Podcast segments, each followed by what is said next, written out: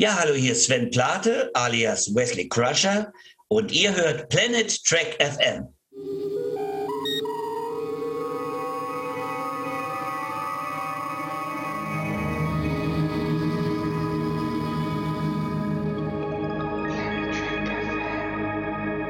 Moin Moin und herzlich willkommen zum sechsten Shortcast von Planet Trek FM, die ganze Welt von Star Trek mit mir, eurem Björn Sölter. Heute heißt es bei uns zwei für die Liebe und eingeladen habe ich mir bei so einem hochemotionalen Thema natürlich nicht irgendwen, sondern Torben Kessler, den Marketingmanager von Sci-Fi. Hallo Torben. Willkommen. Hallo Björn und bei mir heißt es heute zwei gegen die Liebe. Oh, wie kommt das? Mhm. Nein, das musst du mir gleich erklären. Das gehört wahrscheinlich in die 15 Minuten, denn nochmal zur Erinnerung, bei diesen Shortcasts haben wir ein Konzept, dass wir zu zweit nur 15 Minuten Zeit haben, eine Episode in Gänze zu besprechen.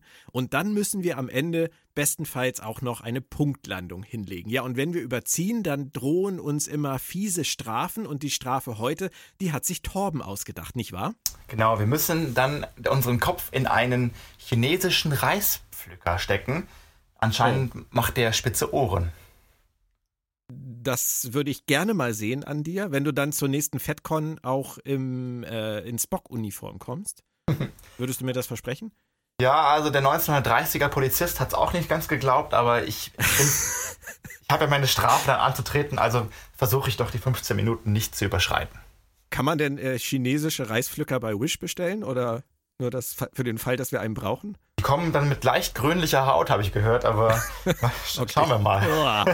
Tom, okay. Wir haben uns heute, vielleicht haben es einige schon geahnt, für eine Episode aus der Originalserie entschieden. Und zwar The City on the Edge of Forever. Meiner Meinung nach einer der schönsten Episodentitel der Star Trek-Geschichte. Ähm, auf Deutsch Griff in die Geschichte und die Folge an sich ist ja auch ein echter Klassiker, Torben. Also ich glaube, fast jeder, der über die Classics redet, kommt irgendwie auf diese Folge oder auf Patterns of Force zu sprechen, aus unterschiedlichen Gründen. Und ähm, ich bin sehr gespannt, ob unsere Meinungen bei dieser Folge auseinandergehen. Ja, also es ist ja auch zu Recht, ähm, ob man es jetzt quasi mag oder nicht mag, aber zu Recht auch eine der am also genannten Star Trek-Folgen, die von den Fans am meisten geschätzt werden. Ja. Und, und da, ähm, dem werden wir jetzt mal auf den Zahn genau, fühlen. Das eruieren wir jetzt mal. Bist du bereit, Torben? Ich bin bereit. Die Stoppuhr ist bereit und dann heißt es jetzt, je nachdem, wie man das sehen möchte, zwei für die Liebe oder zwei gegen die Liebe. Und los geht es. Torben, ich liebe es total, wenn Classic-Episoden damit beginnen, dass die Kamera auf den dramatischen roten Alarmdingsbums auf der Brückenkonsole zoomt. Du auch? Ja, also es ist natürlich.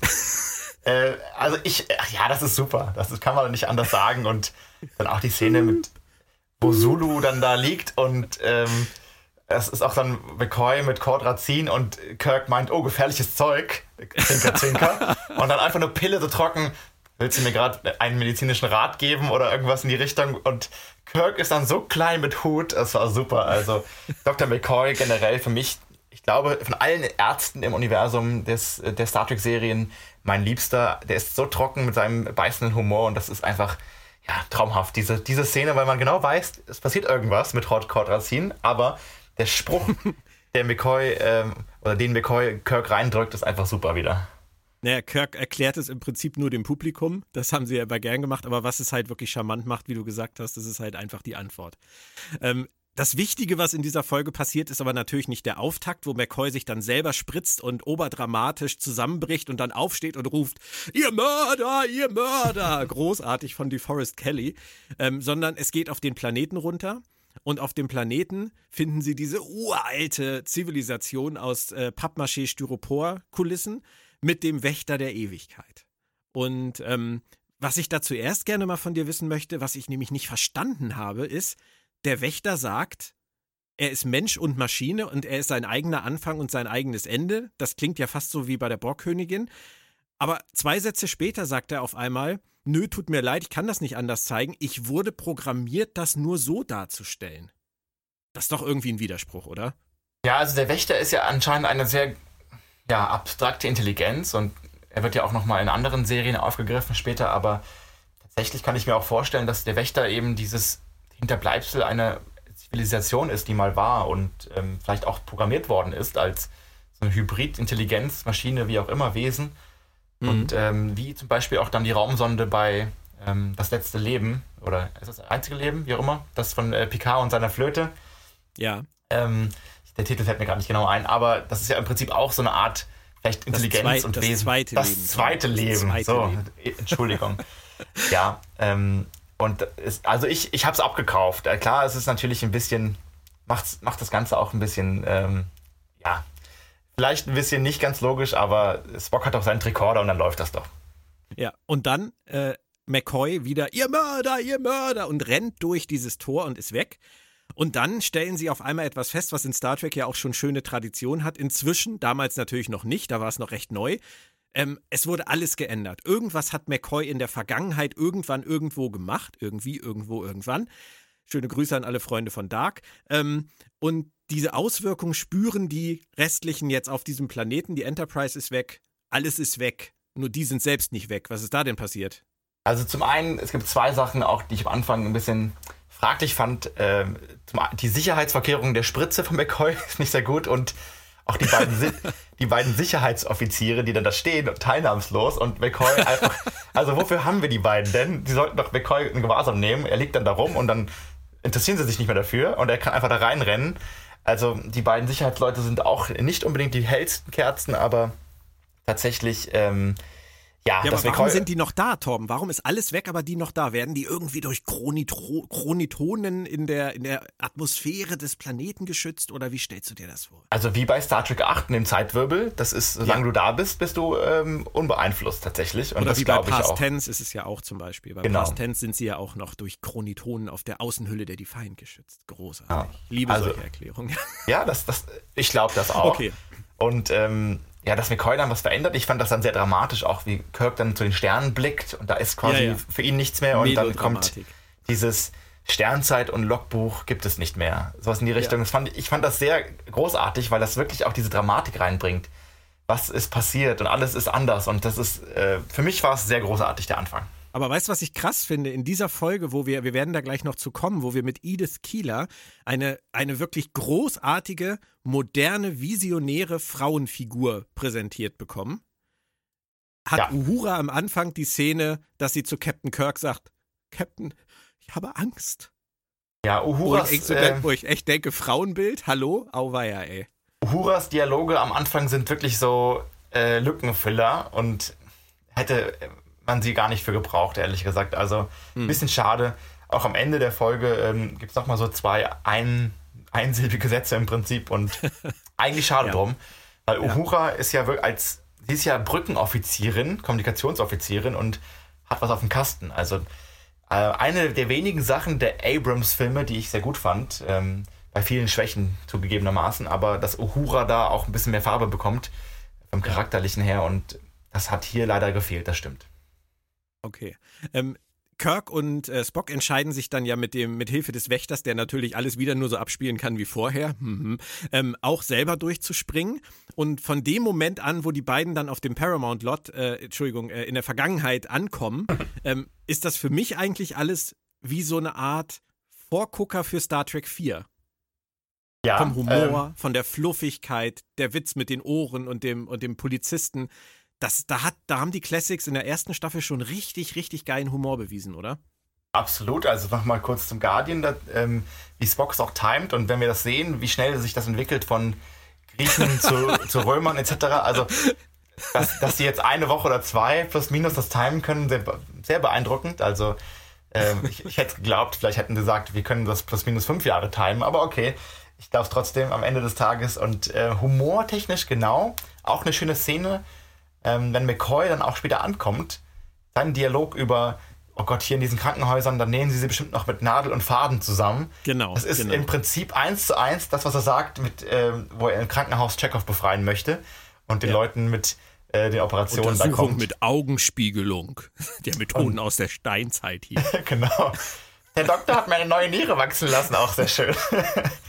ähm, Ja, aber ja, genau. eins zu eins wirklich der Humor und Krass, ja. was auch noch vorkommt, ähm, Spocks Dialoge hinsichtlich, ob das Edith Keller, äh, Keeler, sorry, sterben muss oder auch eben nicht, das ist dann wieder ein das Wohl der vielen steht über dem Wohl des Einzelnen. Und das fand ja, ich auch da sehr kommen spannend. wir gleich hin. Genau. Meine Güte, Torben, du, du springst ja. Aber du hast gerade Edith Keller gesagt. Das finde ich sehr schön, weil äh, Kirk und Spock landen ja erstmal in ihrem Keller.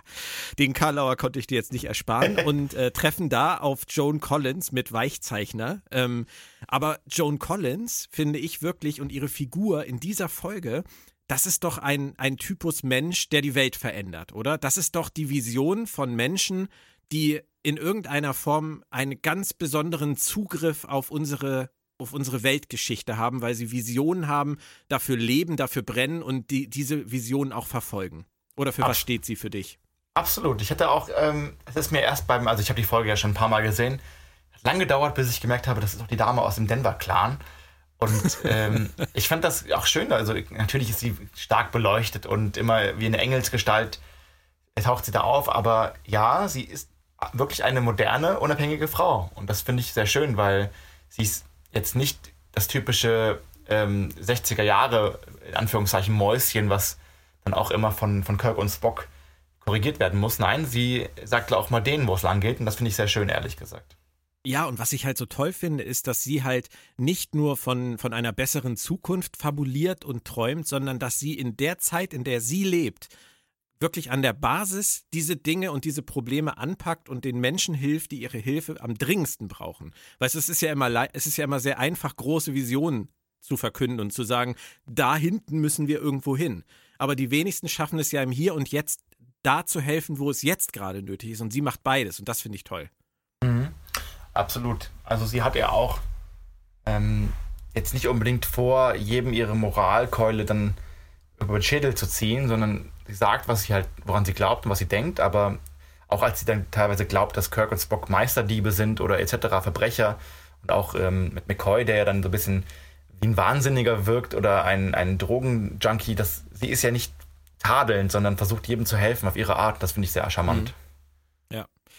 Ähm, die beiden dürfen dann ja bei ihr wohnen und ein bisschen arbeiten und so weiter. Das ist ja alles ganz super für sie, weil Spock hat dann Zeit, in deren äh, Raum sozusagen ein bisschen rumzubasteln. Auch großartig, wie er da MacGyver-mäßig äh, aus allem möglichen Kram was zusammenbaut. Aber du musst mir mal erklären, Torben, was zur Hölle macht der denn da? Die Enterprise ist doch weg in der Zukunft und in der Vergangenheit gab sie noch nicht. Womit verbindet er eigentlich jetzt seinen Tricorder und auf welches Schiffsarchiv greift er dazu? Ja, das habe ich auch nicht ganz verstanden. Was ich mir dann erklären konnte selbst, dachte mir, er hat ja aufgezeichnet eben zweimal diese, diese ganze Geschichtsdatenbank vom oder, oder Abspielung ähm, vom Guardian und dass er im Prinzip dann diesen Speicher so erweitert des Tricorders selbst, dass er das verlangsamen kann und anzeigen kann, ohne mhm. einen Schiffscomputer zu brauchen für diese Datenmenge, dass er irgendwie was, mhm. was auslagert von dem. Aber es ist, es wird nicht erklärt und hat dann, dann an seinem Hobby, wie er das nennt, ja rumgeschraubt und es hat mich sehr erinnert an Data, ähm, wo ja. er im 19. Jahrhundert landet und dann auch ähm, dann beim Poker dann Geld für, für seine ja, äh, Tricorder etc., Messungen, was auch immer er baut, dann da. Also äh, wurde werde wieder aufgegriffen, auch sehr schön. Mhm. Was ich, was ich sehr typisch amerikanisch fand äh, in dieser einen Szene, wo, wo Spock ihm dann zeigt, dass Edith Keeler, wenn sie überlebt, irgendwas mit den Nazis zu tun hat. Wir wollen das jetzt gar nicht, müssen das gar nicht groß aufbauschen, aber wie diese Szenen gezeigt werden und Kirk neben Spock steht und dem US-TV-Zuschauer Otto Normal kurz erklärt, Deutschland, Nazis, Hitler, alles scheiße. Da habe mhm. ich nur so gedacht, das ist so richtig amerikanisch, oder? Ja, also man musste doch mal, ich glaube, allen Zuschauern sagen, okay, wie waren die Zusammenhänge und ja gut, für, für Spock und, und Kirk, die ja auch dann ein paar hundert Jahre später leben, man weiß ja auch nicht unbedingt alles ganz genau, aber gut, die großen Meilensteine der Geschichte kennt man ja schon. Es war jetzt für den mhm. Zuschauer so ein bisschen, okay, sie bringt Roosevelt dazu, nicht in den Krieg einzutreten oder erst später und dann hat Deutschland mehr Zeit, dann die Atombombe selbst zu entwickeln und dann gewinnt Deutschland ja. den Krieg und das ist böse. Aber das ist immer wieder, nicht nur in Star Trek, sondern ja in US-Serien, ist es ja wirklich immer wieder das, das Schreckensszenario in irgendeiner Form. Star Trek hat das ja auch immer wieder rausgekramt, dass die Nazis unter Umständen doch den Zweiten Weltkrieg gewonnen haben oder wie auch immer. Ähm, hier ist es ja zum Glück nur am Rande als Schreckensszenario ja. aufgebaut. Absolut, ja. Ich meine, in den 60er Jahren war das Ganze ja auch noch näher. Und ähm, in Enterprise gibt es ja auch die schöne Folge dann ähm, mit der Vergangenheit, und den, und den Nazis äh, bei Voyager mit dem Herogen im Holodeck. Also es wurde ja schon öfter mal aufgegriffen. Ja. Grund, grundsätzlich, ob jetzt Indiana Jones oder Stargate Origins, es wird ja oft einfach die Nazis als, als ähm, per se ab personifiziertes Böse dann genommen, weil man ja. auch pol politisch dann nichts mehr, ja, man, man, muss sich nicht irgendwie fragen, darf man das, darf man aktuell die Russen noch irgendwie nehmen, darf man Chinesen als Bösewichte ja. nehmen oder Nordkoreaner, also die, die Nazis sind sicher und Hollywood auch pol politisch dann korrekt. ja. Und wenn die Nazis äh, die Weltherrschaft übernehmen, dann kann man hundertprozentig sicher davon ausgehen, dass wir niemals zu den Sternen reisen. Denn das passiert hier. Dadurch, dass die Nazis die Weltherrschaft erklommen haben, gibt es keine Enterprise. Es gibt keine gemeinsame Mission zu den Sternen, es gibt keine Föderation, keine Sternenflotte. All das kaputt gegangen wegen dieser Geschichte im Zweiten Weltkrieg. Das, das erfahren wir hier. Und Kirk, er verliebt sich natürlich in Edith Wer, wer, wer weiß man es denn genau, Björn? Weiß man es denn? Also es könnte ja auch sein, dass es keine US Enterprise gibt, aber eine ISS Enterprise. Ja, das. aber ein, ein anderes Thema.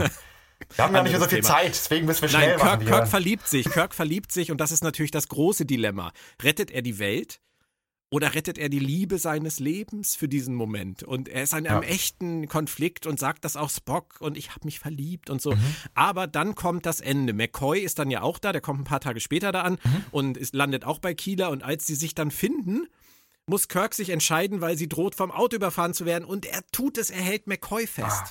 Das ist eine, ich muss sagen, eine auch von William Shatner bestgespielte Szene ähm, oder eine der, der, besten gespielten Szene von ihm, wo er da steht und auch gar nicht hingucken kann. Er kann gar, er guckt, also man die ganze Szene auch danach, er guckt nicht einmal in diese Richtung. Er geht dann ja. zur Wand und ich fand das großartig von ihm gespielt und auch der Dialog. Jim, weißt und du, was du da gerade gemacht hast? Und dieses dann von Spock, er weiß es ganz genau, Doktor, er weiß es ganz genau. Das fand ich. Und jetzt? Das ist Gänsehaut-Szenen für mich eine der besten Szenen ja. aller Star Treks ever. Und ich krieg wieder Gänsehaut, wo du das erzählst. Und jetzt hau ich einen raus und das finde ich mega, mega geil. In Star Trek 3 opfert Kirk die Enterprise, seine große, wahre Liebe. Und dann stehen sie wieder zu dritt auf diesem Berg. Mhm. Und Kirk sagt, was habe ich getan? Und Pille antwortet, was du immer tust, was du tun musstest. Und ist ja. das nicht die geilste Geschichte, dass es sich, dass sich da der Kreis schließt zu dieser Szene aus City on the Edge of Forever? Absolut. Auch eben, wie gesagt, Spock ähm, aus Star Trek 2, sein berühmtes Zitat, das wird ja hier auch so ein bisschen, das Wohl vieler steht über dem Wohl eines Einzelnen oder weniger. Ähm, das ist, für mich, Star Trek ist rund in diesem Maße und die Charaktere sind dreidimensional und und nicht irgendwie aufgebaut und morgen vergessen und hier und da, sondern das ist über 30 Jahre entstanden und das ist immer noch so und das gilt. Und diese drei, wirklich, Kirk, Spock, McCoy. Und es gibt, ich habe mal gefragt, es gibt kein, für mich kein Trio, ob jetzt irgendwie ähm, Luke, Leia und Han oder was weiß ich, Trick, Trick und Tick, Trick und Track oder Harry, Ron, Hermine. Für mich ist das das Trio. Das ist für mich das einzige Trio mit, das, also es gibt kein besseres Trio für mich, nirgendwo, in, in, keiner Fiction und das ist für mich dann auch das Heilige an Star Trek, dass es eben mehr diese Gänsehaut macht und diese Gefühle erzeugt. Und weißt du was, Torben? Ich äh, wäre niemals auf die Idee gekommen, deinen Monolog zu unterbrechen, weil du hast es wunderbar zusammengefasst und das war es mir absolut wert, 40 Sekunden zu überziehen. Und das war es mir auch absolut wert, jetzt mit dir zusammen den Kopf in diesen chinesischen Reisflöcker zu halten. Weil du ja. das einfach so schön zusammengefasst hast und diese Folge steht dafür und ich finde, es ist wirklich zu Recht ein Highlight aus Star Trek. Ja, vielleicht finden wir einen amerikanischen Missionar, der uns dann die Ohren wieder richtet. Ähm, ja, sollten das, wir. das sagt ja auch Captain Kirk dann. Und der Polizist denkt sich auch, oh Gott, was habe ich denn hier wieder aufgegriffen? Aber gut, so ist es dann bei es, uns auch im Podcast. Es klappt nicht immer. Heute haben wir die Punktlandung nicht geschafft, aber dafür durften wir über eine wirklich tolle Star Trek-Folge reden, die auch immer noch, finde ich, den Test der Zeit besteht. Und ähm, ich freue mich schon aufs nächste Mal, Torben, wenn es wieder heißt Shortcast. Bist du dabei? Ich bin dabei und jetzt äh, haben wir alle Serien, glaube ich, durch, oder? Die ersten, die, die großen fünf für uns. Und die Frage, ob mhm. wir einen der neuen Serien machen oder vielleicht auch wieder ähm, ja, auch eine Wunschserie von, falls jemand da draußen zuhört und irgendeine Folge hat, die er gerne besprochen Ach, haben möchte. Ja. Doch, ich, ich, ich denke, uns wird, da, uns, uns wird da was einfallen. Wir könnten mal wieder ähm, bei, äh, bei TNG und Voyager vorbeigucken. Das wäre mal wieder eine ganz schöne Geschichte. Du kannst dir ja mal was überlegen, Torben. Und dann treffen wir uns in Kürze wieder und dann gibt es wieder 15 Minuten zwei für oder gegen die Liebe. Aber ganz ehrlich, es war doch eher für die Liebe, oder? Am Ende war es für, für, die Liebe, Liebe zur Enterprise. Für die Liebe, um gegen die Liebe zu sein. okay. Danke, Torben. Ihr da draußen bleibt gesund. Bis zum nächsten Mal. Tschüss, tschüss. Danke, Björn. Ciao.